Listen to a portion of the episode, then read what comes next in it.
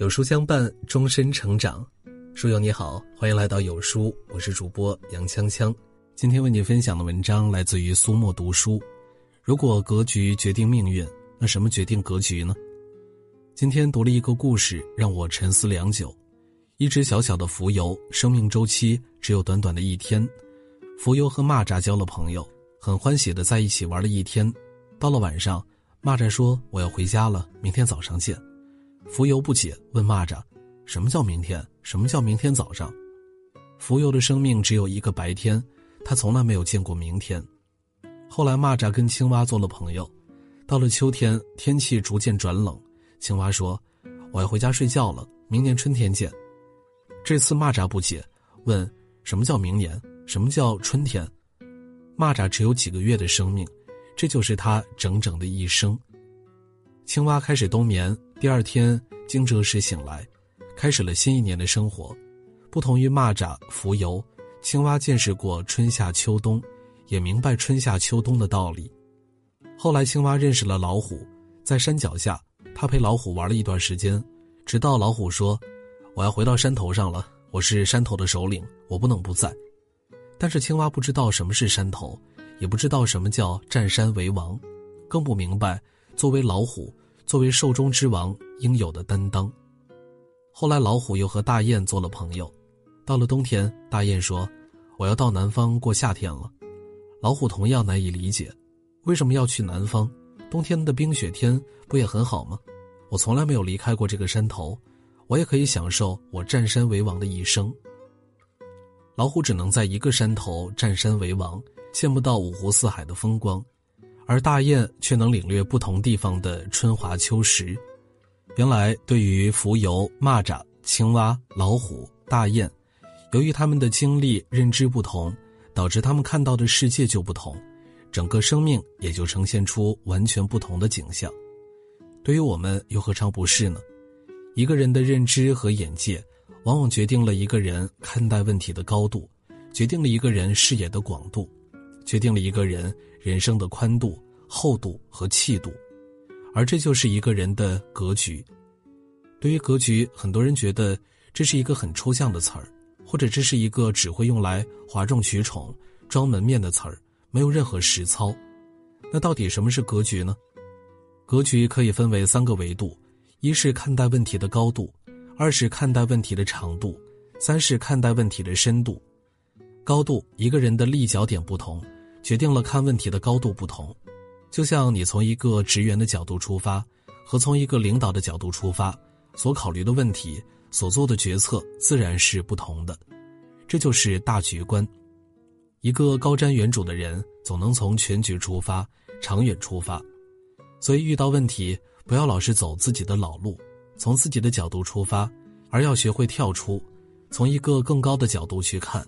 你会看明白一些事，做出更好的决策。长度，一个人的眼界不同，决定了看问题的长度不同。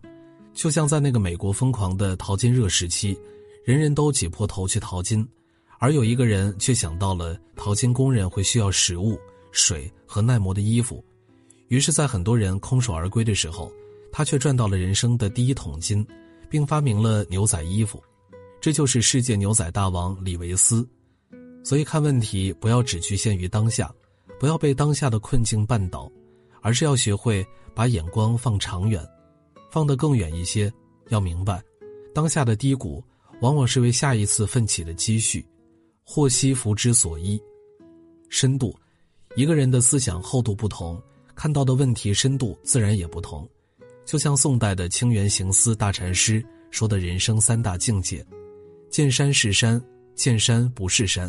见山又是山，我们每一个人开始总是太单纯，总以为眼见为实，认为眼睛看到的东西就是真实的。然而后来随着逐渐成长，发现山不再是山，原来世道复杂，根本不是你想象中的那么简单。到最后又发现，原来山还是那个山，世事变幻，转眼皆空，淡定做人，淡然处事，如此就好。所以，一个人的格局越大，越具有高度、长度和厚度。这也就是为什么有些人遇到问题而不慌乱，而有的人却阵脚大乱；有的人总能看到问题的实质，而有的人总是浮于表面；有的人眼光总是具有前瞻性，善于突破，而有的人总是画地为牢，或者跟在别人的屁股后。由此可见，格局往往决定一个人的结局。格局决定命运，那么什么决定格局？如何提高一个人的格局呢？我想每个人都不希望自己的一生那么狭窄，那么暗淡，那么短暂。像皮肤那样，甚至连明天的精彩都看不到，也不愿意像那只老虎那样，只有一个山头的精彩，而是期待自己的世界更为广阔，能够领略更多的人生旖旎的风光，才不负此生。一坦然接受，乐观以对。一个人的格局经历是喂出来的，没有阅历的格局往往是一纸空谈，因为哪怕即使挫折，也是一笔存折，而且往往越是低谷。越是格局的塑造期，磨难启迪智慧，苦难淬炼心境，所以拥抱生命中的一切的好，一切的坏，人生中的每一笔经历都是财富，都是为你的格局添砖加瓦。就如千古流芳的大诗人苏轼，若没有前半生的颠沛流离、跌宕起伏、屡遭磨难，哪有后来的超脱达观的人生态度、广阔豁达的胸襟？正如董卿所说。在最低的境遇里活出最高的境界，此谓格局之道。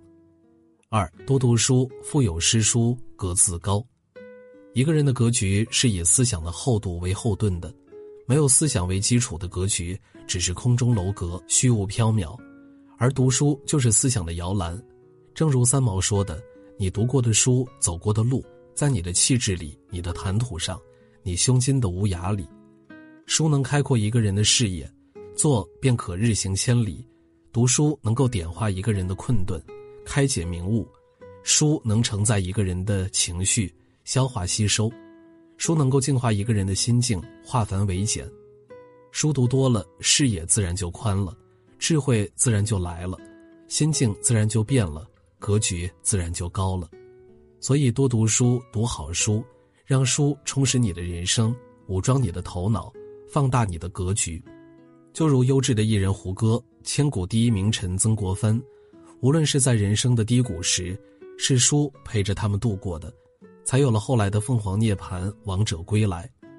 正如胡歌所说的：“公莫守静，动心人性；读书方掌全局，此谓格局之魂。”三走出去，放低身子，虚心请教。一个人的智慧、力量、视野，毕竟是有限的。站在巨人的肩上，方能看得更远；站在众人的肩上，方能成长得更快。生活中，我们总是过于自负，总是觉得自己很厉害，懂得很多，容易目空一切。这几乎是每个人的通病。殊不知，山外有山，人外有人。更何况，即使三个臭皮匠也能顶一个诸葛亮。每一个人身上都有自己独特的闪光点，与你不同的视角。会带给你不同的思路，这就是交流的力量。所以，多与别人交流，多跟优秀的人学习，你就会收获意想不到的灵光、新思路。闭门造车只会让你的格局越来越小，目光越来越狭隘，越来越短浅，从而活成了井底的青蛙。成功学大师卡耐基曾经说过：“凡与你结交的每一个人，都能告诉你若干秘密，以及若干闻所未闻。”却足以辅助你的前程，加强你生命的东西，此谓格局之要。人活一生，无非就是修行。有的人越活越狭隘，有的人越活越宽阔，区别就在于格局。一个人的格局，往往决定着一生。当人生路上那些不期而遇的石头落下，你若是一个小水坑，便会水花四溅，污泥乱飞；你若是一片大海，便平静无波。淡泊宁然，所以你愿意成为谁呢？